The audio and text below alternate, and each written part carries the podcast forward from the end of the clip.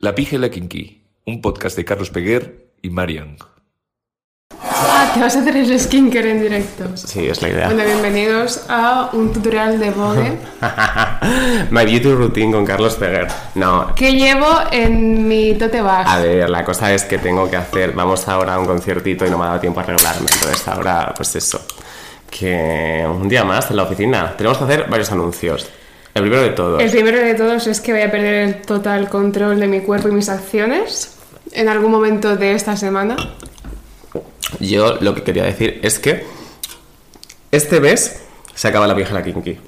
Sí, pero Este este, mes. mes, entendiendo este mes como 31 de este mes. Exacto. Efectivamente, faltan cuatro capitulitos y luego ya nos vamos a ir a unas merecidas vacaciones. Entre comillas. porque seguimos haciendo cosas, pero eh, bueno, que no va a haber pija kinky. Entre comillas, ¿eh? No en comillas, porque el Opus solo es él. no. Exacto. ICADE. que En, en, en ICADE no va a haber la pija la kinky. ¿Alguien de ICADE escuchará la pija la kinky? Si sois de ICADE y escucháis la pija la kinky, decídmelo. Yo me lié con un tío de ICADE una vez. Yo no. Yo sí. Bueno, creo que más de una, pero... Eh, y eso. Y luego eh, que Que- vamos a tomarnos un descanso y volveremos con muchas sorpresas. Me encanta cuando la gente dice esto de volveremos con muchas sorpresas. Tan sorpresas que ni siquiera nosotros las sabemos. No, sí, bueno, algunas sí, algunas no. Bueno. La cosa es, acaba la pija la kinky, pero empieza la pija la, pija la kinky Summer Edition, que vamos a estar. Que no, que eso lo hacen muchos de verdad, o sea, que no lo digas. Ah, que se lo van a pensar que es vale, verdad. en- en serio. Sí. No, pues empieza, empieza la pija la kinky No, empieza- cuaderno rubio. No, ahí, o sea, es que ahí estirando el chicle Summer Edition, buenísimo bien Summer Edition, entonces a ver si se van a pensar que, es de verdad. Yo literalmente, bueno, lo he dicho muchas veces, pero yo nu- nunca escucho podcast. Por eso que a ver si se van a pensar que es de verdad no y van a estar ahí cuál esperando. Es la que se puede utilizar. Van a estar ahí esperando y no va a haber. Vale, pues lo que empieza es la pija la kinky ruta ah, ruta por España, ¿vale? Sí. Empieza el, el, el español rail de la pija la kinky. Efectivamente. ¿Y qué es lo que tenemos más cercano? Pues estaremos pasándolo muy bien en el Low, Ah. en Benidorm. Es que ha sido gracioso. ¿Os acordáis que yo dije en el último episodio? Ah, sí, bueno, es que que- Carlos... Carlos estaba viviendo su redención Yo, yo dije, a mí no me gustan los festivales, nunca he estado en uno, bla, bla, bla, porque me da mucha pereza, porque soy una persona muy de estar en mi casa, que es verdad, que, que eso es cierto.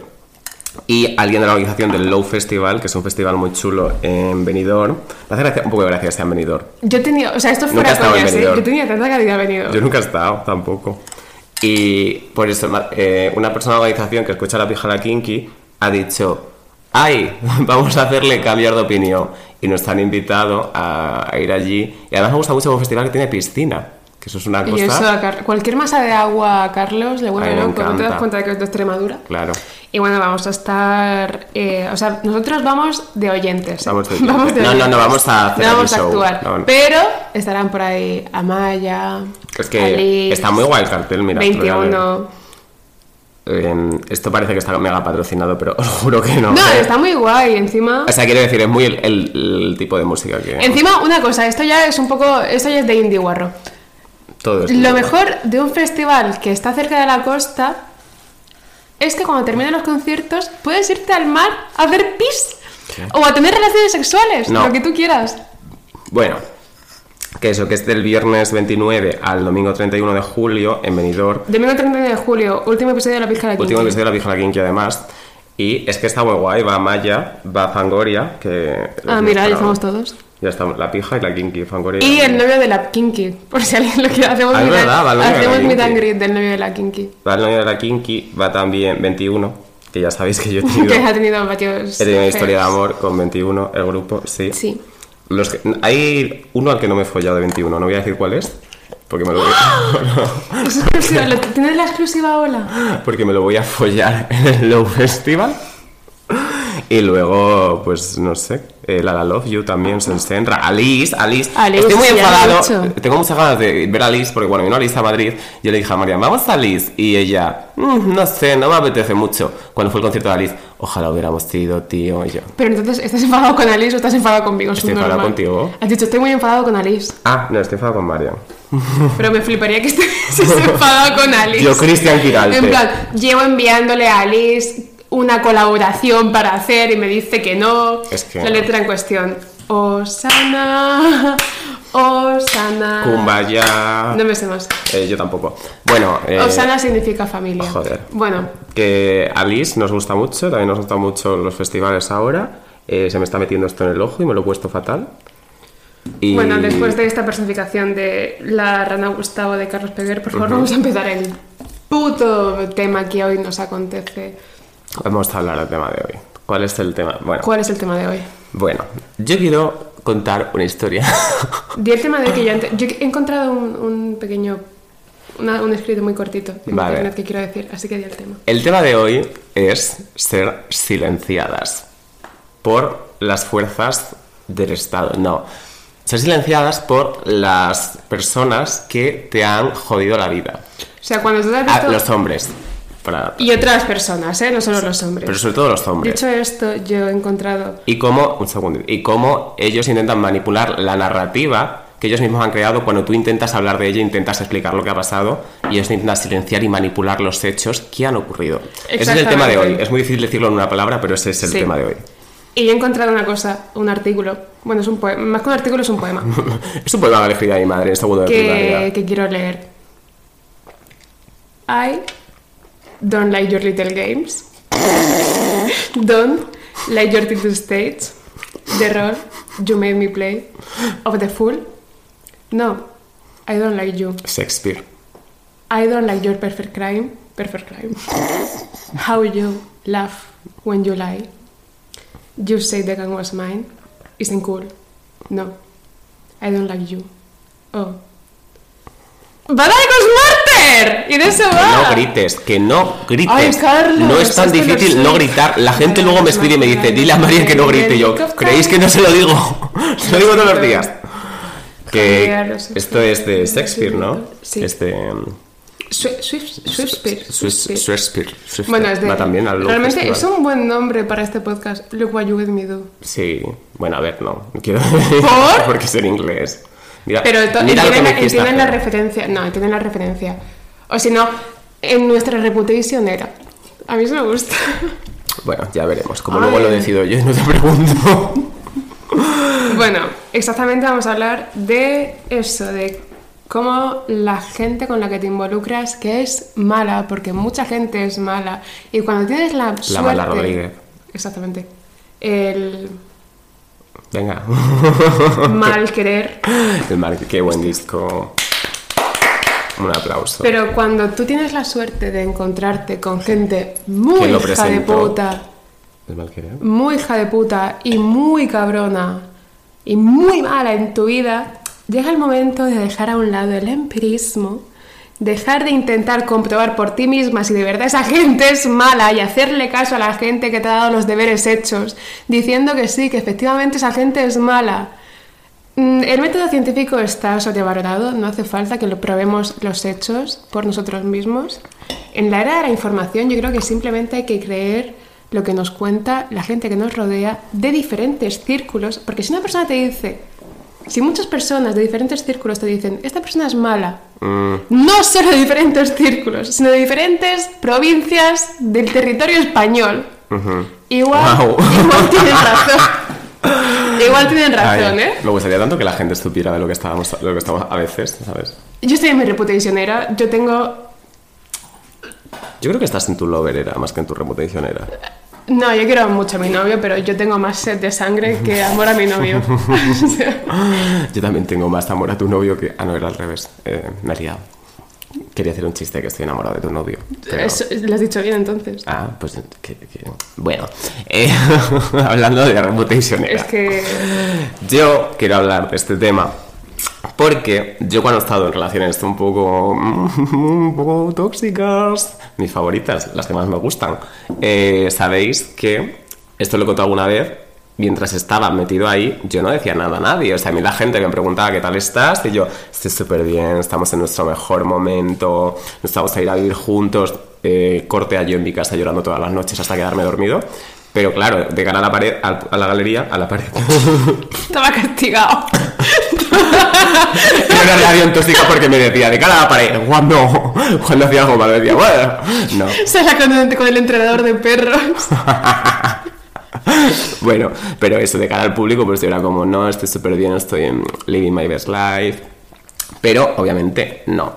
Entonces, claro, la cosa es que cuando yo salí de esta relación, empecé a. Al principio sientes mucha vergüenza cuando has estado en una relación tóxica, porque es Sí, como. porque eres como el tonto, en plan, ¿cómo he podido caer yo en eso? No y sé además, cuánto. en esta época en la que vivimos, en la que nuestra generación se ha criado con eh, toda la ola de te advierten de lo que es una relación tóxica, te advierten de esto es de lo que hay que huir. Sí, pero un, una- un apunte muy rápido. Yo creo que en este tipo de cosas, o sea, cuando tú te dicen en la teoría tanto que una cosa está mal, que una cosa está mal, que una cosa está mal, eh, como, como vives tan, como adquieres ese conocimiento tan rápido, no lo tomas demasiado en cuenta y hasta que no lo, hasta que no lo experimentas no te das cuenta de verdad por qué Ya. está mal. O sea, escuchar que algo está mal te sirve más bien de poco o incluso nada. Y hasta que uno mismo no lo vive en sus carnes, no se da cuenta de por qué está mal. Y es que es muy complicado explicar realmente qué es lo que te hace sentir una situación así. Y hay una Porque es que te anula, es que te anula. Hay una cosa que he dicho mucho que es que da igual toda la teoría que leas sobre relaciones tóxicas, que cuando, cuando venga la persona que te va a hacer una, te la vas a comer, Sí, sí, sí, pero de una forma. O sea, pum, pum, pum, es como la gente que dice, no me puedo creer que no se dé cuenta de que en una relación tóxica. ¡Amor! Su novio no empezó a decirle guarra hija de puta el primer día. Claro. Su novio no empezó a ponerle los cuernos el primer día. Esas cosas, o sea, Ya. los tíos son muy malos en todo, menos en ser unos putos manipuladores. Ya. En eso, Pero eso, como. o sea, estoy segura de que todo el equipo detrás de Barrio Sésamo lo llevan tíos. Porque nunca he visto manejar mane- marionetas tan bien. Pero ibas a decir que nunca he visto que le metaban a alguien la mano por el culo también. No, y porque Yo sí tampoco, he visto. tampoco he visto a nadie contar tan bien hasta 10. Ay, bueno, eh, un hombre. Hay una cosa un que me hizo mucha gracia una vez, que es que hay una canción de Taylor Swift que se llama Paper Rings, que dice. Pepe, Ahora. Pepe Ring. Pepe el Ring, que dice, ahora que me he leído todos los libros que tenías en tu mesita de noche, que dice eso, y en la- el tuit era, citando eso, diciendo, no me puedo imaginar lo que es salir con alguien que tenga eh, conocimientos literarios, la verdad, por un hombre. Ay, a mí me hace- yo creo que eso es como el equivalente a España que pone lo de. eh, bueno, mm, no me puedo creer que hayas llorado por un tío que te ha hecho que te descargues Discord. Algo así, literal, literal. O ¿Qué sea, es Discord? ¿Qué mierda es Discord? Yo, una ¿Como vez- Twitch? yo me descargué una vez Discord en la pandemia porque mis amigos heterosexuales eh, hablaban por ahí y pues para estar con ellos. Yo hablaba por WhatsApp. Es un poco raro, es como estar en una habitación pero sin veros. Porque es como... Twitter. Las cantadas de Twitter. Sí, pero con tu voz, ¿sabes? Es como una llamada, pero que estáis siempre.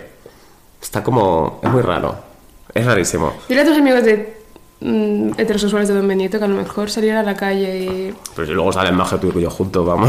Y entonces, porque está bien? Bueno, claro, porque había la pandemia pandemia. mundial. bueno, que, que eso, que sientes mucha vergüenza cuando estás en esta situación. Pero para mí, sé que para otras personas no, llegó un momento en el que empecé a tener un vómito verbal impresionante. O sea, llegó un momento en el que no podía parar de hablar del tema. Yo me encontraba con una persona que acababa de conocerme, la acaban de presentar de fiesta, y luego a los 10 minutos la sentaba y le decía, mira, espérate, que te voy a contar Pero ¿por lo qué? que ha sido mi relación de estos últimos dos años, que te va a encantar. Y yo, bla, bla, bla, bla, bla, bla, bla. Pero es muy divertido hablar con gente que no conoces. Porque, a ver, un momento, esto quiero hacer, quiero hacer como, es un arma de doble filo, ¿vale? Es muy divertido hablar con alguien que no conoces y que te acabas de encontrar porque sabes que no va a tener nunca ninguna vinculación en tu vida. Vale, está ahí muy bien, pero tened en, cu- tened en cuenta esto, la gente que vivís en Madrid. Vivís en Madrid. O sea, os vais a encontrar con toda la gente con la que alguna vez hayáis coincidido en algún sitio. Eso es verdad. Toda- o sea, cuidad muchísimo lo que soltéis por ese piquito de oro, porque en Madrid viven tres personas. Y media. Y una de ellas soy yo. y, y la otra yo. Esto es una advertencia. Una de ellas soy yo. Bueno, que sí. Que eso, llegó, un momento en el que estaba como con un montón de vómito verbal, se empezaba a decir todo el mundo. También me, me recuerdo mucho que en esa época era como cuando te dicen. Cuando, era una época en la que, ¿sabes? Cuando intentas sobreexplicar que estás bien. En plan, Sí. sí, sí, estoy genial, porque Sí. mira qué bien me va esto, mira qué bien me va lo otro. Tú 40 minutos hablando de lo bien que estás. Pero si es- hablas 40 minutos de lo bien que estás, es que no estás. Sí, es como lo de cuando eh, eh, explicación tan petita. No. Sí. Hay- ¿Sabes lo que digo? No. Joder, sí, hay un, hay un dicho que es en latín, pero no es explicación, claro, es excusa non Carpe petita, diem. es carpe diem. Es, Tempus eh, fugit. Tempus fugit. Beni vidi vici. Beni, vidi, vi- Beni da Vinci. Beni, Beni, da- Vini, Beni, Benito y Da Vinci. Benito Bueno, e Manolo. ca- eh, excusato non petita, excusato... No lo sé.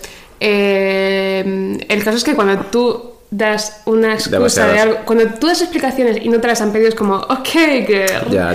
Una cosa que me, cuesta, you, baby. que, me, que me cuesta mucho entender, o sea, que es una cosa que, con la que estoy como trabajando a día de hoy, es que no tienes que darle explicaciones a la gente de las cosas.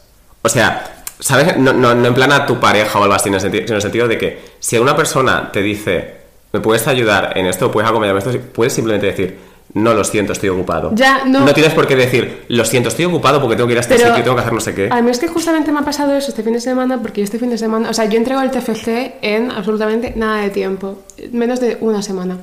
Entonces, yo ayer no tenía empezada la memoria del TFG, ya la tengo terminada, ¿eh? Eh, la cosa es que yo había quedado con mi novio para ir a un festival y él duerme en mi casa y tal, y me dijo, ¿hacemos algo este viernes? No sé qué, y yo, no, porque tengo el TFG. Y yo me estuve sintiendo culpable toda la tarde, en plan, me odiará por haberle dicho que no.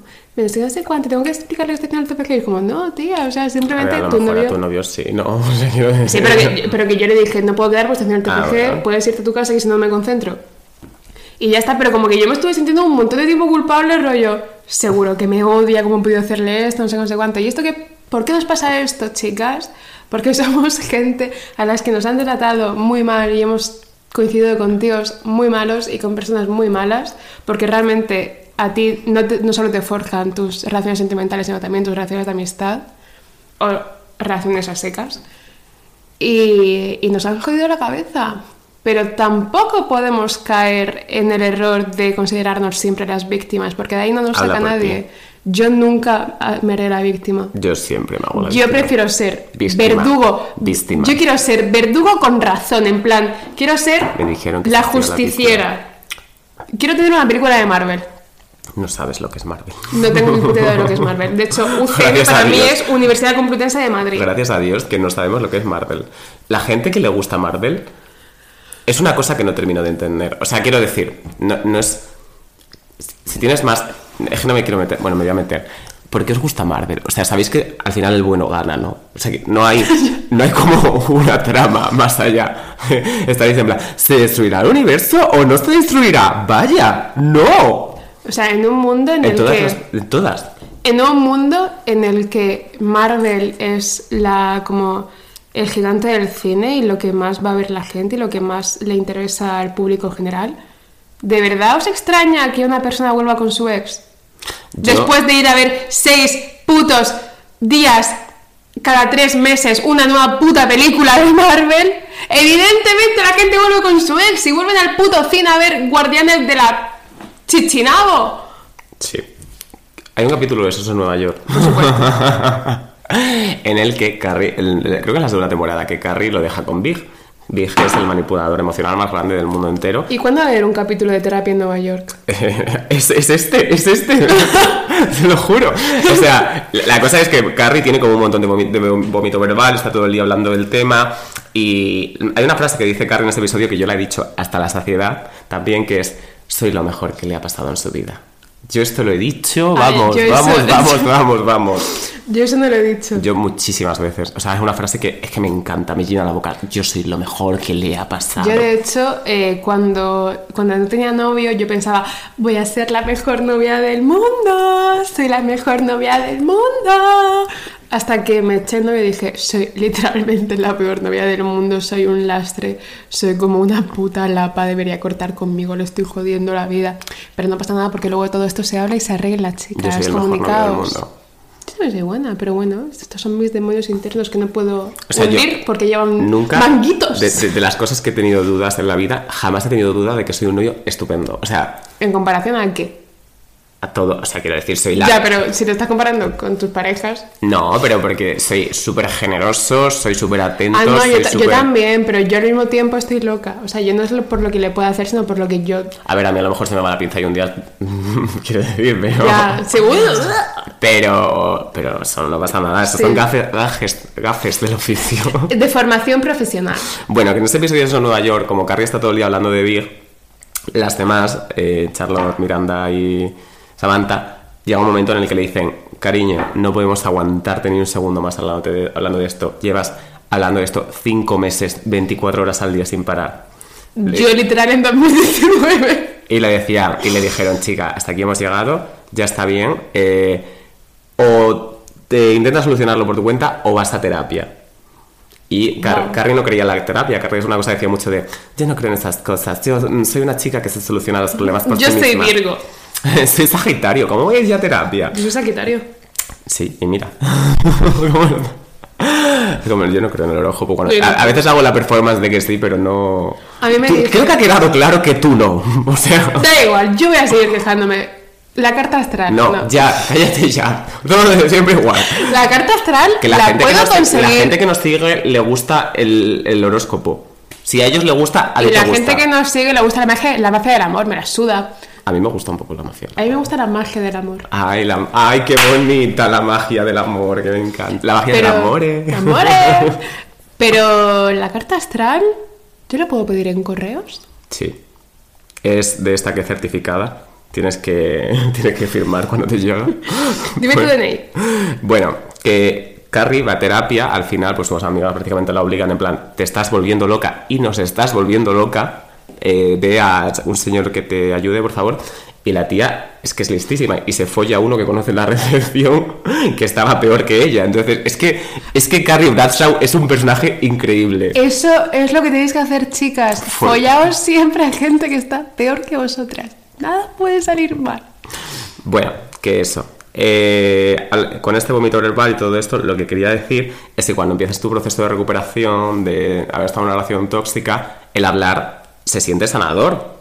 Sí, Se siente totalmente. como de, de- de- le estoy poniendo palabras a esto, estoy reconstruyendo el relato, estoy la- las cosas que tenía alteradas dentro de la relación las estoy intentando poner Sí. en orden de cómo ha sido realmente y ahí es cuando la personita de la relación tóxica que te ha jodido la vida te hace una llamadita y dice, amor, porque resulta que esta persona que te ha jodido la vida, que te ha hecho luz de gas, que te ha puesto los cuernos, que te ha hecho volverte completamente loco hasta que no has, hasta que estabas todos los días en tu cama llorando, muerto de la ansiedad, arrancándote el pelo. Esto es, esto es, esto es eh, Sí, esto es la Pígela Kinky edición cine de verano porque Sí. eso lo estamos proyectando. Sí, eh, yo, yo hubo una época en la que me arrancaba el pelo, pero me hacía. Esto, esto es gracioso. Porque luego hice una peluca que me quedó muy bonita. y que- no, no me Está hice ninguna buena, peluca. Eh, pero eso, cuando eh, estás en este momento, la persona se queja de esto, te empieza a decir, he visto que le has contado a una, a lo mejor tenéis un amigo en común y se lo cuentas a tu amigo en plan, ha pasado esto, ha pasado lo otro, y esa persona te dice, no me gusta que le digas a nuestro amigo lo que yo he hecho. O sea, la persona esta te jode la vida, es literalmente el puto villano de la historia y se queja de que cuentes, ni siquiera que cuentes tu versión de los hechos, sino que cuentes los hechos. Pero esto creo que también tiene mucho que ver con que eh, si yo estoy disociada, la gente que me ha jodido la cabeza está más disociada todavía, hasta el punto de pensar de que, o sea, no es que ellos sean malos y sepan que son malos, sino que ellos realmente piensan que han hecho las cosas bien. Entonces, ahí es un momento en el que las dos realidades se separan de una forma totalmente mm, extrema Sí. y sabes que la comunicación va a ser imposible. O sea, tú no puedes hablar con una persona que te ha hecho luz de gas, que te ha hecho refuerzo intermitente, que te ha hecho ghosting, porque en su cabeza todo eso es normal. Y si tú no lo Sí. entiendes es porque estás loca. Y abro otra puerta mucho más heavy, que es la de los tíos que por ser sinceros contigo o por comportarse medianamente bien, esperan una reciprocidad por tu parte de, ay, vale, qué tío más bueno, voy a casarme contigo. en el momento, o sea, cuando tú eres sincero con una persona, que es realmente la tónica que debería ser general, tú en ese momento le estás dando a la persona la libertad de elección. Si a ti te molesta que una persona sabiendo cómo es tu vida, lo que has hecho y cómo es tu pasado decide, o cómo eres tú, decide no seguir adelante contigo y tú te enfadas, eres un puto cretino. Porque el hecho de ser sincero, de contarle la verdad a una chica, no es un favor. Ya. Es algo que debería ser lo común, pero como no es lo común y os lo tomáis como algo fuera de serie, como os pensáis que eso es el mejor puto partido que nos podemos echar a la cara cuando nos decís la verdad, cuando realmente lo que nos estáis contando es que tenéis una puta mierda de pasado y que os habéis sido apartado fatal con otras tías, dejadnos decidir lo que queremos hacer, porque evidentemente somos personas a las que nos han jodido tantísimo que permitidnos tener la decisión de no querer estar con más gente que sigue ese patrón. Y aún así os enfadáis. Es que es, es flipante, tío. Comedme los huevos por ¡Tras! Yo es que veo el mismo patrón de siempre y digo, mmm, deliciosa. Ah, sí, yo también, comida". pero bueno, al menos que lo oculte. ya, no, a mí, a mí siempre me lo ocultan, a mí nunca me ha sido sincero. A mí también lo que me jode mucho fuera de esto es que los tíos, cuando, cuando- O sea, yo casi todas las relaciones que he tenido con tíos, como que se han truncado por parte de él. O sea, como que él directamente ha dicho, ¡No! Que si tú me dices que había otra, pues mejor. O sea, al menos sé que me han dejado porque hay otra cosa. Otra persona más interesante para ellos, que les estimula más, no sé cuánto. No, no, pero me han dejado porque sí, es como, joder, invéntate una persona. O sea, es mucho mejor para mi, para mi psique. A mí nunca me han dejado por nadie. mí o sea, quiero decir, he estado en relaciones en las que me han puesto lo- mucho los cuernos, pero yo siempre era la main. La, la main pitch. Yo era la artista principal y los yo- otros eran los teloneros. Yo, estaba, yo he sido la de escenario secundario. Yo no, yo, yo, era, yo era la putita a la que llevan del brazo, a la que llevan a cenar y que luego se podía apoyar a todo Madrid. Pero bueno, a mí me llevaba al Goico Grill. ¿Sabes la Mentira, putada? Yo no, iba al ¿Sabes? Goi- yo no iría al Goico Grill, ¿Sabes la putada también? Que cuando tú, cuando tú no lo sabes, pero empiezas siendo la artista secundaria Mm, nunca he sido. y de pronto pasas al escenario principal, la otra persona está esperando que le des las gracias. O Sí, sea, tiene- claro, tiene la mentalidad de, pero que yo he dejado a esta, yo he salido a la calle por ti. Si alguna vez has Pero- pasado del escenario secundario al principal, esta canción es para ti. Y he salido a la calle por Yo he dejado a esta persona por ti, yo te conocí a ti, no sé cuántos, como, ¿tú te piensas que yo soy gilipollas? En plan, ¿te piensas que de verdad no sé que si tú has hecho esto, tienes muchas papeletas a repetirlo de nuevo? Ya. Prueba a leerte El amor dura tres años. Voy a leerte el amor dura tres años. Eh, Dios santo, de verdad, este es, este es kid routine que está haciendo. Que Esto no es King Routine, esto es, es el maquillaje de una, de, de una drag queen prácticamente, porque eso y, es la- eso es y a mí lo cara. que me pasa, o sea, volviendo a lo que decía antes, de que yo normalmente he sido siempre una chica a la que no le han dado la opción de, de elegir en cuanto a la ruptura de, una, de un rollo o, de- o- o sea, ruptura no, ya me Qué entendéis. horror la pero- palabra rollo. Ya, pero cuando tú no tienes nada serio con alguien y como que notas que eso se está acabando, no sé, qué, no sé cuánto, y que se está acabando unidireccionalmente y no por ti, pues yo he estado normalmente en esas situaciones. Eso es. Entonces, cuando tú te ves en la situación de poder, de, de debatirlo, de hablar con la persona, no sé cuánto, como no estoy acostumbrada, a mí mm, cuando he tenido que hacerlo he sentido que yo estaba siendo una mala persona simplemente por exponer lo que yo pensaba y lo que yo quería sentimentalmente para mí, en plan que no estoy diciendo voy a matar a tu puta familia, simplemente estoy diciendo no quiero esto. Y a mí se me, ha, se me ha tachado como la mala y se me ha tachado como el verdugo que ha conseguido que una persona esté mal. Y yo durante mucho tiempo he estado sintiéndome mal por una persona o por muchas personas que con las que yo simplemente Has he, sido sincera. Claro, he sido sincera y he dicho no, no quiero esto ahora mismo, sinceramente no creo que esto me haga bien Sí. y no me apetece. Pero porque, hay, hay- o sea, los hombres tienen todos un complejo de Dios, de yo puedo hacer lo Mm. que quiera, cuando quiera, puedo tener lo que quiera. Esto lo tiene, hay tantos tíos que tienen este puto complejo que Claro. cuando se les trunca eso porque una persona simplemente es sincera, es como yo no puedo ser el que está equivocado, el que está- la que está equivocada es ella. No, la que está equivocada es ella, no, la hija de puta que ha jugado con mis Sí, sentimientos sí. es ella. Es Bueno, como, eso me refiero. Hay una, hay una cosa que, hablando de eso que estaba hablando, que me he acordado, que es que una vez hablé con un amigo que estuvo, una, está, estuvo está en una situación similar a la mía, esto de ser el o main sea, lo de estuvo está significa que está. No.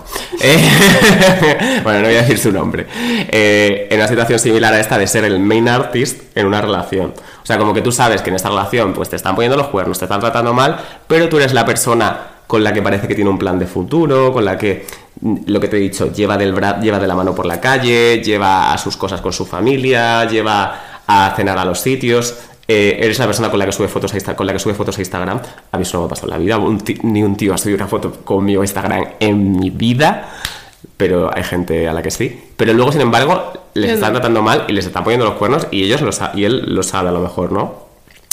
Y hay una, una cosa que me dijo este amigo cuando estábamos en una situación así parecida, que se me quedó grabada, que es que me dijo, siento que soy el VIP de esta relación, pero que en cualquier momento puedo dejar de serlo. Lo que has hecho tú de como que pasan al secundario del escenario principal.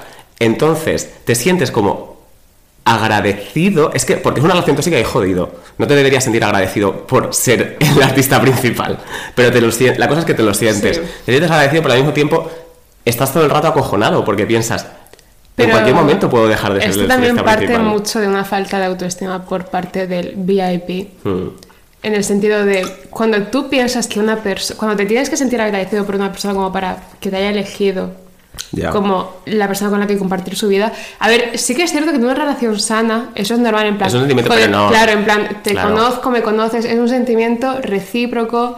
Los dos estamos muy contentos de que hayamos querido hacer esto juntos, no sé cuánto, pero cuando tú notas que esta persona, no, no, no, incluso cuando te dice esa persona, Buah, pues yo estaba con no sé qué, no sé cuánto, pero prefiero estar contigo, no sé cuánto. Ahí es cuando dices, cuando tú notas que te está pidiendo de forma ilícita que le des las gracias por estar contigo, es cuando sabes que cuando de pronto aparezca una persona con 19 años, te va a dejar a ti. Qué fuerte. Como es lo que he dicho, eh, cine de verano, proyecciones. Vas a ir a la calle por ti. Yo, hablando, pensando en todo esto, me he acordado de una cosa, en, hablando de esta historia conté al principio, cuando estuve en una relación tóxica y luego no podía parar de hablar del tema. Yo hice una cosa muy, muy de niñata, que es algo que nunca haría ahora, pero es que estaba. A ver, en ese momento estaba completamente ido de la olla, ¿vale? Ahora, creo que ahora he aprendido a controlar mis ideas de la olla. Quiero pensar. Quiero pensar. Pero bueno, que me acuerdo que me hizo mucha gracia. eh, que es que yo tuiteé. eh, mi ex tenía la audacia de salir conmigo de fiesta y cantar zorra de Bad Gyal conmigo mientras Oh. me ponía los cuernos. Cariño, la zorra eres tú. Y ese fue- Ah, vi ese tweet. es que ese tweet se fue un poco de madre. O sea, fue como que tuvo. O sea, es que en ese momento a lo mejor no me seguían. mm, Yo sé, tenía 5.000 seguidores en Twitter o algo así. Y de repente ese tweet tuvo como 10.000 likes, que tampoco es tantísimo en el orden general de las cosas, pero como que se fue un poco de madre. Sí. Entonces este tweet llegó a esta persona y esta persona me habló en plan. ¿Qué, ha- qué haces diciendo esto de mí en público? Que la gente sabe que estábamos juntos, eh, ¿cómo dices esto? Bla, bla, bla. Cuando era la verdad. O sea, quiero decir, no había nada de O sea, invent. no Es- hay- y encima no hay nada más narcisista que cuando tú hablas en tercera persona de un hecho, de un, de un hecho, en plan sin mencionar a nadie, la otra persona tenga los cojones cuadrados y gordos, sabiendo que es verdad. Sabiendo que lo has hecho tú mal, pedazo en- de imbécil, que lo has hecho tú, que no lo he hecho yo, me estás escribiendo tres frases de mierda. Yo no lo sé. Y ahora ya no voy a hacer nada. ¡No voy a hacer nada! No quiero gritar, pero. Sí. Cuando te dice, ¿qué haces diciendo esto? Sabiendo que encima nosotros, la gente a la que nos han jodido, somos mucho más elegantes que vosotros. Sabemos hacerlo mucho mejor, mucho más sutil y sin, sin, sin miguitas que llevan ningún rastro. Cosa que vosotros, frikis de los cojones, no sabéis. Porque cuando vosotros abrís el piquito de oro ese que tenéis, se nota muchísimo de quién estáis hablando. Ya. Que. Esto también. Dicho esto, una cosa muy, muy breve. Me flipa la capacidad que tienen los tíos de cuando una persona les pilla y les dice Pillan. que te he pillado y soy más lista que tú y te he pillado porque soy más lista que tú y te pensabas que me ibas a poder vacilar y no me puedes vacilar. El tío te llora dos minutitos y después de esos dos minutitos ¿qué procede a hacer? Procede a volverse a creer más listo que tú. No. Pero sois gilipollas, tío. O sea, vuestra madre se metía en el embarazo Es que no lo puedo entender. Que se os desmonta cada dos por tres el chiringuito, pero vosotros seguís R que R, con intentándolo. Con Perero, el chiringuito. Ah, que, ¿sabes qué? Ay, creo que. No. ¿Perero es gay? no. O sea, que yo sepa, si le gusta el fútbol. Ah, es verdad. Claro que sí. Me gustaría que fuera gay uno del chiringuito, el que sale en el reality de Georgina, que está buenísimo. Ah, el que es peque. O sea, el que es peque, que es más joven. Tendrá 50 años ese hombre, 40. Sale ¿Sabes quién está buenísimo? Esto es de, de, de enferma mental, pero lo voy a decir. Carlos Herrera, el locutor de las mañanas de la COPE. Es un hombre súper atractivo, o sea, es muy guapo. Y su hijo, su hijo tiene 30 años. No te pienses aquí cosas raras. No, no me toques. Eh, te bronceo si te toco ahora. O sea, me toca ahora mismo Carlos y parece que tengo vitiligo. Pero su hijo está buenísimo también.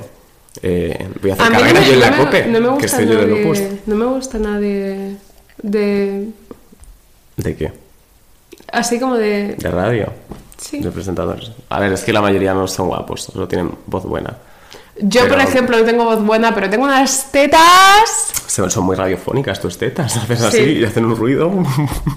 bueno, que eso, que nadie os intente hacer sentir culpable por contar vuestra verdad, que esto parece de coña lo de decir tu verdad, pero literalmente, pues no- que nadie os intente, os intente hacer sentir culpables por decir vuestra verdad. No solo culpable, sino que... Ni intente modificar los hechos, que eso también es una o cosa que hacen mucho. Ni que os intente manipular de tal forma de que vosotros mismos lleguéis a pensar Mm. que la culpa está 50% repartida. Ya. O sea, a mí me ha pasado esto mucho tiempo hasta el punto de pensar que, que, que yo tenía que censurar de ir a X sitios o de estar en X partes porque pensaba que yo tenía la culpable. No funciona así, No. no. funciona así. Lo que pasa es que durante mucho tiempo nos han comido la puta cabeza, hemos estado en una posición muy, muy, muy por debajo de la persona que nos ha estado mm, Puteando. puteando hasta el punto de que nosotros ahora mismo tenemos una- un fuerte grado de disociación respecto a los hechos objetivos y cómo Sí. tratarlos. Pero que el hecho- el- el- la cosa de que tienen de que tú tengas la oportunidad para hablar con alguien, para mostrar lo que tú piensas, lo que tú sientes, lo que quieres hacer, para debatirlo con él, y que esa persona no esté de acuerdo y que tú le puedas hacer daño, sinceramente el daño es una cosa que va a pasar siempre en una relación. O sea, siempre una parte, ya sea una relación sentimental, de amigos, de lo que sea, siempre habrá una persona que sufre y una persona que diga lo que tenga que decir, ya sea bien o ya sea mal. Si lo dices mal, es un hijo de puta. Si lo dices bien, estás en tu derecho. Y el hecho de que tú digas lo que quieres y la otra parte te culpa, no hace otra cosa que demostrar que, eh, que, que la, la parte infantil es la otra, no tú. O sea, Sí. tú tienes, eh, eres- es totalmente lícito que tú digas lo que sientes que tienes que decir en una relación que te involucra, porque al fin y al cabo es tu vida y llega un punto en el que te das cuenta de que no es factible intentar contentar a todo el mundo, porque eso como con 15, 14 años, como eran cosas más, más nimias, estaba bien. Pero ahora con 20, con 23, con 25, cuando te das cuenta de que las decisiones realmente son trascendentales en tu vida, tienes que empezar a ser más justa contigo misma y no tan, no tan complaciente. Y esto a mí me está costando y supongo que a ti también. No, que va. Ah, pues a mí sí. Eh, también lo que quería decir es que no, no hay que tener miedo de hablar de lo que ha pasado, a pesar, aunque la otra persona vaya a intentar callarte, pero sobre todo una cosa que hacen también mucho es que intentan alterar los hechos, o sea, alterar las cosas que han pasado Sí. con datos súper estúpidos, porque por ejemplo, yo recuerdo una vez que estaba como que le conté a alguien, esta persona me ha hecho esto, en plan me ha puesto los cuernos, o me trató mal, o me dejó tirado, lo que sea, un martes. Y la otra persona decir justo eso. empezó a contarla, a decir que yo lo que esta- estaba mintiendo porque no fue un martes, fue un lunes o algo así, ¿sabes? O co- como que a lo mejor yo dije que fue a las 10 y fue a las 11 y algo así, como que intentan manipular los hechos con datos súper estúpidos que realmente no alteran lo que ha pasado. Porque tú has tenido un desliz mental de que se te ha ido a lo mejor, y a lo mejor ni siquiera se te ha ido, a lo mejor se lo están inventando ellos directamente. Y a lo mejor pueden decir, no, porque el martes yo estaba en este sitio y tienen una foto en otro sitio. Y eso también lo hace muchísimo. Mira, me estoy acordando una vez que esto fue puto demencial, que es que yo estaba con una persona. Esta persona me estaba viendo los cuernos bla, bla, bla. Quiero repetir, por si acaso, una cosa que dije, que es que no he tenido tantos novios, que son dos o tres, y los reparto en muchas historias para que parezcan, para que no se sientan tan aludidos, ¿vale? Por si acaso. que luego me llamáis guarriendonga. El día me dijo mi padre, Carlos, ¿eres tan promiscuo como pareces en el podcast? Y le dije, papá, eh, O sea, no. si tu padre se piensa que tú eres promiscuo, yo que soy. Ya, ya, es lo que le dije, le dije, pero papá, no ves que te- yo digo que no follo, que hay que casarse y tener hijos, vamos. En fin, que, que me acuerdo, una historia de la que me acuerdo. Yo estaba con una persona que me estaba poniendo los cuernos. Y ya estaba con el run run en la oreja de creo que me está poniendo los cuernos, bla, bla, bla, bla, bla. Eh, Estaba empezando a volverme loca, paranoica, etc., como siempre.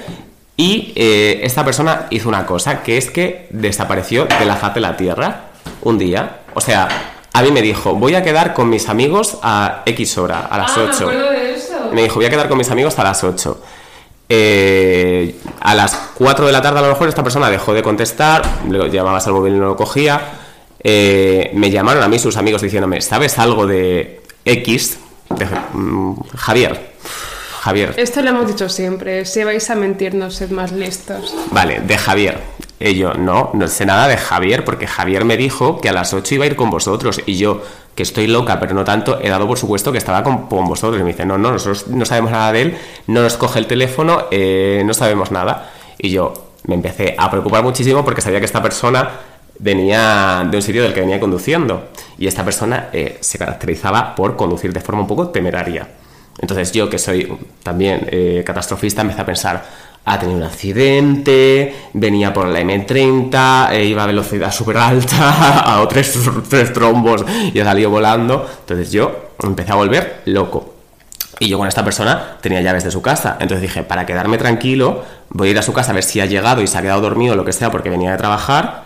Y, pero para quedarme yo tranquilo, o sea, ni siquiera era de loca de eh, quiero saber lo que estás haciendo, ¿no? Sino No. que ni yo, ni sus amigos, ni nadie sabíamos dónde estaba y lo último que sabíamos es que había cogido el coche. A mí me pasa mucho que yo me doy cuenta de que alguien me importa realmente cuando de pronto veo que está tardando más de lo que Sí. suele en contestar, no en el sentido de celos, en el sentido de, hostia, ¿le ha Mm. pasado algo? En plan, Es que no es, no era, es normal que era, esto... era eso, o sea, era. No sabemos nada de él, tenía que estar con sus amigos y no está. Claro. Y lo último que sabemos todos es que ha cogido el coche y sabemos que esa persona conduce de forma temeraria. Ya. O sea, no- fue la serie de conclusiones lógicas. Entonces digo, voy a ir a su casa a ver si por casualidad está allí y me quedo tranquilo. Fui a su casa, primero llamé al portal, rollo, para que me abra si está. No me llamaba nadie, abrí, entré, no estaba en casa. Y yo ya rayadito perdido de, ¿le ha pasado algo? ¿Le ha pasado algo? No es normal, son las 12 de la noche, no sabemos de nada de él desde las 4. O sea, estábamos todos genuinamente preocupados. Bueno, bajo de su casa para irme a la... Para, creo que me, me fui a fumar un cigarro de lo nervioso que estaba. eh, bajo para, de su casa. ¿Qué estaba en la puerta de su casa? Su coche. Sí, esto me acuerdo. Su coche. Ahí ya dije, esta persona me está poniendo unos cuernos que no me los creo ni yo. Porque digo, si el coche está aquí, esta persona ha vuelto a casa y deliberadamente no ha cargado el móvil o lo tiene apagado para que nadie pueda saber dónde estamos. Porque una ya es- sabe más por viejo que por diablo, entonces... ¿Qué? Eso sí. ¿El diablo sabe más por viejo que por diablo? Ah, Yo soy el diablo. yo soy la vieja. Yo soy el diablo, Rosalía, la mejor canción, me gusta mucho. Eh, entonces, claro, yo ya automáticamente dije, esta persona me está llamando los cuernos. Y además me acuerdo de llamar a un amigo mío y decirle, está pasando esto, mi amigo. No, no te rayes, Carlos, no sé, seguro que habrá alguna explicación, bla, bla, bla. Yo, Sí, la está pasando esto. Bueno, además era reincidente ya, pero bueno, lleva una temporada portándose bien, así que podía haber habido cambio, pero obviamente no, porque no cambian nunca. Entonces, eh, yo cuando vi el coche, como ya me han, me han metido tanta mierda de estás loca, estás paranoica, busqué una foto que tenía del coche en mi móvil para comprobar si era la misma matrícula. Para que no pudiera decirme, no, ese no era mi coche. Porque yo, o sea, como ya me han hecho tantas de estas de, no, no, te estás imaginando lo que estás viendo, ya compruebo esas cosas. Esto no es de loca, esto es de curarme en salud. Llega un momento en el que tienes que ser el doctor Clayton. Ese es exacto, el Dr. O sea, Layton, eso no Clayton. Profesor, no doctor. Pues, pues yo qué sé, tío, no jugaba a eso. Era Llega un momento en las juegos. relaciones en las que tiene que ser el, doctor Layton, Profesor. profesor Layton, porque sabes cómo funciona la vaina Ujú. y porque puede que te tilden de puta chalada, puede que te intenten ridiculizar, puede que te digan, Dios santo, ¿cómo estás tan loco para comprobar esto? Pero ¿sabes por qué? Porque al fin del día tú tienes razón. Sí, porque no ha habido ni una vez que no la haya tenido. y le has truncado lo que estuviese intentando hacer. Yo entiendo que esto, si no, esto está mal, evidentemente, siempre y cuando no haya motivos, porque, a ver, es que la gente aquí saca de contexto muy fácilmente las cosas. Está, yo, yo entiendo que le estoy hablando a gente que tiene más de dos dedos de frente, así que por favor. O sea, quiero decir, No a, mí, a, a mí malinterpretéis. si me decís que soy tóxica y estoy loca, me da igual. o sea, o sea, seguro que voy a dormir igual por las noches y que sé que lo soy. O sea, Pero creo que, o sea, es muy delusional intentar eh, desprestigiar a una persona que hace esto Sí. sabiendo que tiene las. está, que, o sea, está loca, o sea, literalmente. está, total, loca. está totalmente justificado Sí. las cosas que está haciendo. O sea, no somos gilipollas. La confianza esta ciega en la pareja llega hasta cierto punto. Cuando tú ves ciertas cosas que realmente te están afectando a ti. Mm. Y ya no solo como, como, como la pareja de, sino como la forma que tienes de relacionarte con los demás. Porque llega un punto en el que te vuelves tan loca por este tipo de cosas que te da miedo cualquier interacción. Ya sea con tus amigos, con familiares, con lo que sea. O sea, yo, refiero, yo ahora mismo recibo un WhatsApp diciendo, oye, de mi hermano, por ejemplo, y yo me acojo en plan, oye, ¿qué? Eso, eso lo tenía pensado apuntado yo también para hablar. Pero bueno, quiero terminar esta historia. Esta historia. Veo el coche, compruebo que la matrícula para saber qué es ese coche y ya asumí, digo, esta persona me está viendo cuernos, como, ¿qué hago? Me quedo en la puerta de su casa fumando un cigarro detrás de otro, digo, cuando llegue, me va a ver. Me va a ver ¿Y no y se la voy a liar. ¿No fue mejor quedarte dentro de la casa? No, porque eso era como más de loca. Pero bueno, Ah, bueno, vale, ya sí. yo era como, podía... Pero haciendo la cena, amores. Bueno, ¿te imaginas? No. Eh, Hoy rabo de toro. esta persona llegó que a lo mejor. mm, Pongamos que cuando yo descubrí el coche eran las 9 y esta persona llegó a las nueve y media, Ah, por poner una hora, ¿vale? Entonces, esta persona llega y le digo, ¿dónde estabas? De mi primera versión. Dice, no, no, donde te dije, fui con el trabajo, bla, bla, bla, bla, bla, lo que pasa es que se me ha apagado el móvil y nos hemos entretenido allí. Y yo digo, no. le digo, no estabas allí porque el coche estaba aquí. Y le- no, me acuerdo primero le pregunté, ¿pero has ido en coche? Me dice, sí. Y le digo, no, porque tu coche estaba aquí. Y dice, atención. Me dice, no, pero es que yo acabo de aparcar. Y yo, tú no acabas de aparcar. Yo he visto el coche aquí desde hace ya un buen rato. Y empieza a decirme, ¿cuánto rato? Y yo, Ahí dije, wow, he fallado, porque he comprobado la matrícula, pero no he visto horas, no he comprobado horas. O sea, yo no, podía, no sabía decirle a qué hora había visto yo el coche. Sí, pero no acaba de aparcar. O sea, no, No, se no, estaba no, dando una claro, vuelta. claro, claro. Pero yo sabía que eso, pero él ya tenía como alguna forma de hacerme pensar que estoy loco, ¿sabes? De, no, no, yo, Ah, acabo, ya. yo acabo de aparcar. Él me dijo, yo acabo de aparcar hace 15 minutos. Yo sabía que no había aparcado hace 15 minutos. Pero como me empezó a liar con las horas, en plan, no, no, yo estaba aquí a las 9 y cuarto. Y, yo, y eran las 9 y media. Y yo, digo, es que no he mirado la hora de cuando he visto yo el coche. Y estaba esquizofrénica perdida porque empecé a, a, a, a elucubrar. Tienes que hacer como Marisa, lo de medir el tiempo en pitios. Empecé a fumarme un cigarro detrás de otro. Ya está, cuenta las colillas. No me di cuenta, o sea, no sabía decirle exactamente cuánto tiempo llevaba yo viendo el coche ahí. Entonces él me dijo, no, no, yo acabo de aparcar hace 15 minutos y yo, en el fuero interno de mi ser, yo sabía que yo llevaba allí más de 15 minutos. O sea, no podía decirte si llevaba 40, si llevaba media hora, pero no habían sido 15 minutos. O sea, estaba segurísimo. Pero él empezó a decirme, yo he aparcado hace 15 minutos, he ido al súper y luego he vuelto. Por eso el coche está aquí. Y me, di- me dijo algo en plan, es que no he visto nada que quisiera. Alguna mierda así me dijo, te lo juro. Pero ya, me, ya tenía una historia, ¿sabes? Ya tenía una... Ya. y como yo no podía comprobar las horas, ahí ya empezó a, a manipular la historia un poquito. Y yo cuando contaba esta historia, luego de- yo, de- yo dije al día siguiente, ha pasado esto, ha pasado lo otro. Y él, él luego su versión era, no, porque es que yo he hecho esto.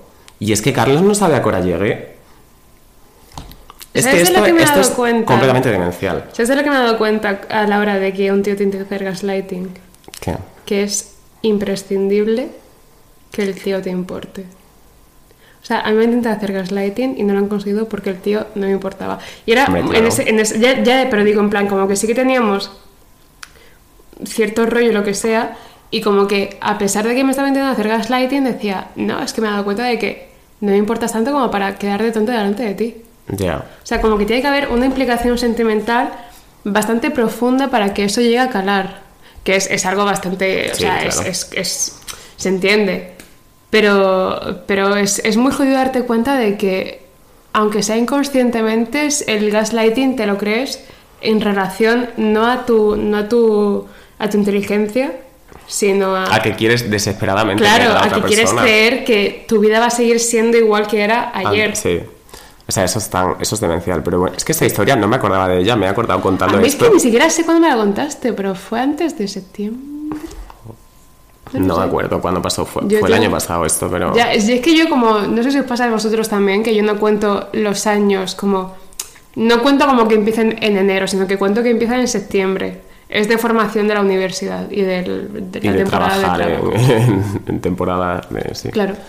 Pero eso, que esta historia, es tan demencial. Y luego, esta persona, al día siguiente, es lo, que digo, yo tengo amigos en común, yo le cuento esta historia a nuestros amigos en común, y él cuenta su versión. Y él cuenta una versión en la que yo, una vez más, aunque yo ya sepa lo que ha pasado y estoy estableciendo estos son los hechos que han ocurrido, él va a intentar deformar esa historia incluso después de, de que ya haya pasado. Que es algo que me parece completamente demencial. Y él, de hecho, me decía: No me gusta que cuentes esto porque te he demostrado que es mentira. No. Luego, obviamente, una que ya mm, está curtida, hice un, Un Excel. hice una macrooperación de hackeo en la que Ah. yo pude acceder a ciertas Fue, conversaciones. fue septiembre, fue septiembre. Fue- yo hice una mega operación de hackeo en la que yo pude acceder. Es que. Es que intentar meterse. Uf, es que yo soy muy listo con tema ordenadores y esa. Es que ocultarme a mí cosas electrónicas es complicado.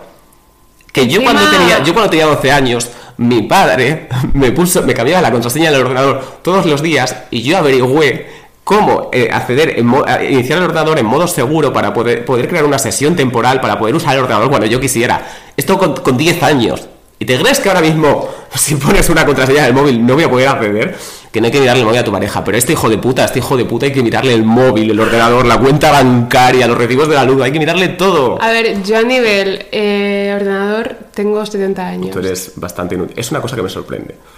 La verdad. O sea que no, no sé, me, me sorprende. Sí. Pero a nivel darme cuenta de cuando un tío está mintiendo, Yo es que necesito. O sea, yo, yo lo sé cuando un tío me está mintiendo. De hecho, esta persona que. ¿Sabes cuando yo sé que un tío está mintiendo? Cuando empieza a decir lo que has dicho tú antes de sacar. No, no, de sacar fechas y sacar horas y sacar. No sé qué, es Mm. como. Nadie mira eso. Nadie se da cuenta de cuándo pasa esto. Yo, de hecho, solo me acuerdo de cuándo empecé a salir con mi novio porque coincidía con el, con el equinoccio. Pero si no, no me acordaría de cuándo salí con mi novio. O sea, no sé, es normal que no se te queden las fechas de cosas, o sea, de cosas importantes, vale, pero de, un, de una acción. Yo hoy, que estamos grabando esto el sábado, pensaba que era jueves. Así que no es normal que tú te acuerdes de cuando llegaste tarde porque estabas comprando el pan un miércoles. Eso no es normal. Eso es de una persona que se ha intentado preparar un discurso más de lo que debería habérselo hecho. Y aquí la pebita no es tonta. Aquí la pebita ha habido muchas cosas y se ha encontrado con hijos de puta más listos que tú. Bueno, vamos a. Quiero retomar lo que has dicho antes de eh, el síndrome de estrés postraumático que te causa todo esto. De Ah, que sí. ahora que cuando. Lo que has dicho tú de. A mí cuando ahora me habla una persona y me dice, no, oye, pero me dice, ¿te tengo que contar algo?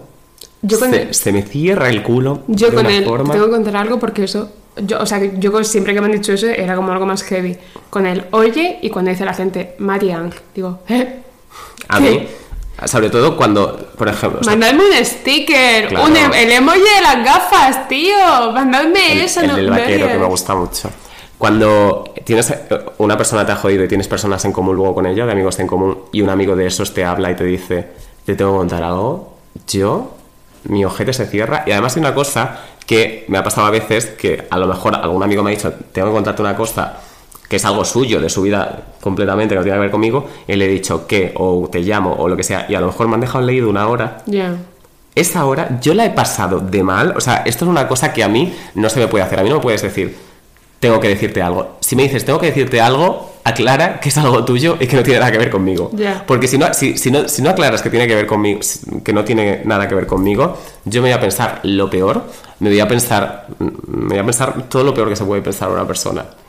O sea, es algo que genuinamente me acojona, me, me da una ansiedad de la hostia. Me puedo pasar una hora fumando un cigarro detrás de otro, arrancándome el pelo, diciendo, wow. Así, lo primero que hago cuando me dicen contar algo, pero es tuyo, ¿no? Pero por favor, dime que no tiene nada que ver conmigo. Y esto. Es muy jodido. Esto es, pero es que es ridículo, no debería tener miedo de que alguien me diga. Pero que yo tengo esta, o sea, ha llegado esto a tal punto de que yo siento esta misma sensación con mi familia. ah, o sea- yo no, yo solo con X personas. O sea, No, si no, mi madre yo- me dice, tengo que contar. Bueno, mi madre nunca me diría eso, mi madre me llamaría directamente. No, pero si mi madre, me- si mi padre me dice, oye, digo, hostia, o la cuenta del banco os he enterado de algo. A mí mi padre, no sé, no me dice nunca, oye, mi padre es como más funcional. Sí, me diría directamente la cosa, ¿sabes? No. Y luego me, le respondería y me diría, ok. Y me mandaría el emoji de la mano. Mi padre no manda emojis. Mi padre solo el de la mano y el de así. El de todo De, correcto. de, cómete esta. el de esto que esto que significaba. Ay, es- no, o sea, es lo de, eh, Pero cuando la gente hace esto, ¿qué es? lo de que te tienen que pegar. Pero luego Ah, nunca se no. pegan, ¿no? Sí, lo de... O sea, cuando... Cuando tú pones esto por debajo de la cadera y tú lo miras, Alá, ah, porque... se acabó el meter orgullo. es que le he pegado. Ahora, ahora que se acaba el mes del orgullo, podéis volver a pegar a vuestro hate de confianza. Pues ahora los de confianza, que si no está Sí. bastante feo. Y Hablando del tema este de que te intentas silenciar, voy a hacer una cosa que no he hecho nunca antes. ¿cuál? Voy a hacer pis en mitad del podcast. Hablando. Sabes que faltan como 5 minutos para que se acabe. Es que no puedo, que llevo ya aguantando mucho tiempo. Bueno, yo voy a contar una historia. Bueno, no, no es una historia, pero voy a contar esto. Que hablando todo esto de que un tío te intenta silenciar cuando ha pasado algo, te ha hecho algo. Hay una cosa que hacen que también te intenta silenciar. Esto va a sonar a, a- vamos a abrir un melón de cómo la ansiedad provoca pérdidas de memoria, un poco, pero bueno, de cómo socialmente también se te intenta silenciar. Porque tenemos también la teoría esta de la víctima perfecta, de que la víctima perfecta es una persona que no habla de lo que ha pasado porque tiene un trauma tan grande que no puede hablar de ello. Su dolor es tan grande que no le permite expresarse, que, que la víctima perfecta es callada, la víctima perfecta no habla, no, no puede hablar de su trauma porque su trauma es demasiado grande. Entonces, a mí también, cuando he sobreexpuesto estos temas, porque yo, por ejemplo, lo cuento todo. O sea, a ver, lo único que no digo son los nombres por motivos obvios, pero el resto de cosas las cuento todo, porque estoy en un punto en el que me, me la suda tantísimo las, la- que se jodan los tíos. De- o sea, los tíos que me han hecho las cosas que he contado, me la suda. Que sus Es que- amigos se enteren de lo que han hecho. De que alguien vaya a decirles, Carlos estuvo contigo y Carlos ha contado esto. Es que me la suda porque literalmente se lo merecen. O sea, la ge- si algún tío os hace, os putea, porque algunos va a putear, contadlo y contádselo a todo el mundo para que al menos podamos estar prevenidos entre nosotros de estas personas son peligrosas. Que luego somos como somos y somos un poco tontas y nos lo vamos a comer igual. Es lo que yo he dicho antes, en plan, Pero- que a, a veces nos gusta mucho Hume y el, método empírico y pensar que hay que comprobar las cosas por uno mismo. Pero no, hay No que creerse falta. a veces lo que te dice la peña. Efectivamente, pero eso, que, que eso, que lo contéis. Pero eso de que, como yo cuento tanto estas cosas, como yo ahora ya estoy menos niñata, pero en las épocas que he estado más niñata y más resentida, he puesto muchos tweets de eh, mi ex me ha hecho esto, mi ex me ha hecho lo otro, mi ex me decía no sé qué, mi ex me decía no sé cuánto. He tenido muchas veces la sensación de que se me percibía y me- la gente, no que tú haya tenido la sensación, que la gente directamente me ha dicho, para tanto no será si lo cuentas tan tranquilamente, o para tanto no será si te ríes de ello, o te estás inventando esto, porque esto también es una cosa muy fuerte en Internet, que cualquier cosa que se hace, entre comillas, viral, es un invent. No todo es un invent. A mí me o sea, a mí, a, mí, mucho. a mí no me gusta que mi vida sea tan surrealista como es, pero lo es. A mí me jode mucho cómo la, la forma en la que eh, colectivamente hemos hecho que la rabia sea sinónimo a niñato. O sea, la rabia es muchas veces lo último que te queda y el último, el último retazgo de seguir siendo quien eres, de querer salir de ahí. Porque cuando no te queda nada más, cuando no te queda autoestima, cuando no te queda absolutamente nada a lo que agarrarte, lo único que ahí persiste es la puta rabia. Mm. Y, y, y- y abrazarte a la rabia no es, no, es, no es infantil, no es, No. no denota falta de personalidad, sino que es, es como la única forma, el- el único sentimiento poderoso que sabes que te puede sacar de, de la espiral en la que estás.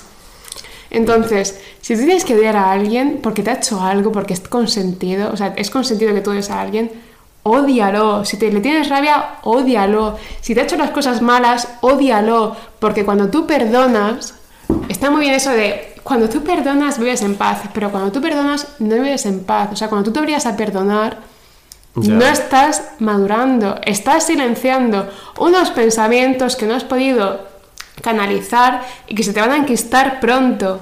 Entonces, si una persona ha sido extremadamente hija de puta contigo, si se ha intentado reír de ti en tu puta cara y se ha jugado con lo que tú pensabas, tienes todo el puto derecho a querer reventar la puta mandíbula contra un bordillo. Pero como legalmente no lo puedes hacer, simplemente pon dos tweets. Pues sí. O haz un podcast sobre esa persona, que también es otra opción. Yo lo he hecho, la verdad. Y ahora voy a ganar dinerito. Que... Entonces, O haz Focaliza. La rabia es humana y la rabia está bien. La y rabia, la rabia nos dio reputation. Sí, claro, estamos en nuestra reputation era. Yo no. Siempre y cuando no te dejes. O sea, la rabia está bien. La rabia, está- la rabia es como la carne roja, ¿vale? O sea, está bien que, que la consumas. No se la como- puedes permitir. Es cara. La rabia está bien que la consumas como eh, cada dos veces al mes o así, pero que tengas tu momento de desfogarte, tío. O sea, que tu vida no se mueva gracias Claro. a eso, pero que te permitas tener sentimientos que son inherentes a los humanos y a lo que a ti te han hecho, porque cuando tú focal- o sea, cuando tú haces este ejercicio de yoga y de puto hippie de decir, no, porque mi vida es más importante que la de él y no me ha hecho tanto daño, no sé cuánto, es mentira, sabes que sí, sabes que te estás obligando a hacer esto. Entonces, cuando tú le quitas peso a lo que esa persona te ha hecho, está ganando él. Tú tie- o sea, con la rabia, con una rabia medida, con una rabia inteligente, te haces muy listo. Que eso, si tú ves en la carta la ca- el filete de Wagyu, ¿Qué? Wagyu, Esa es la ternera muy cara. sí. Date el capricho, date el homenaje, tú puedes. El Sí, otro día, otra- otra cosa para el otro día, en una- en el otro día en una comida de trabajo a la que tú no viniste, pedimos Wagyu, estaba increíble. ¿Qué hijos de puta? Haber venido. Estaba en Cartagena. Pues que hay en, en Cartagena y Wagyu, no creo. En Cartagena estaban casando mis... O sea, eran las bodas de plata de mis padres. Qué pesados, todo el día casándose. Se casaron hace 25 años, ahora otra vez. Sí.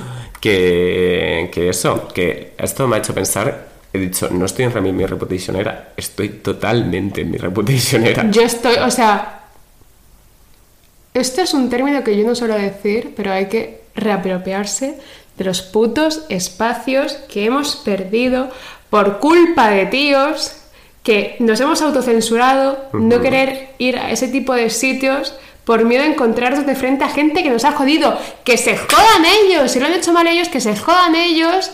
Y si la gente se tiene que enterar que son hijos de puta, que se enteren. A ti que te vas a salpicar si tú simplemente seas sincera, cosa que yo entiendo que te suene raro porque no suele pasar en esos ambientes.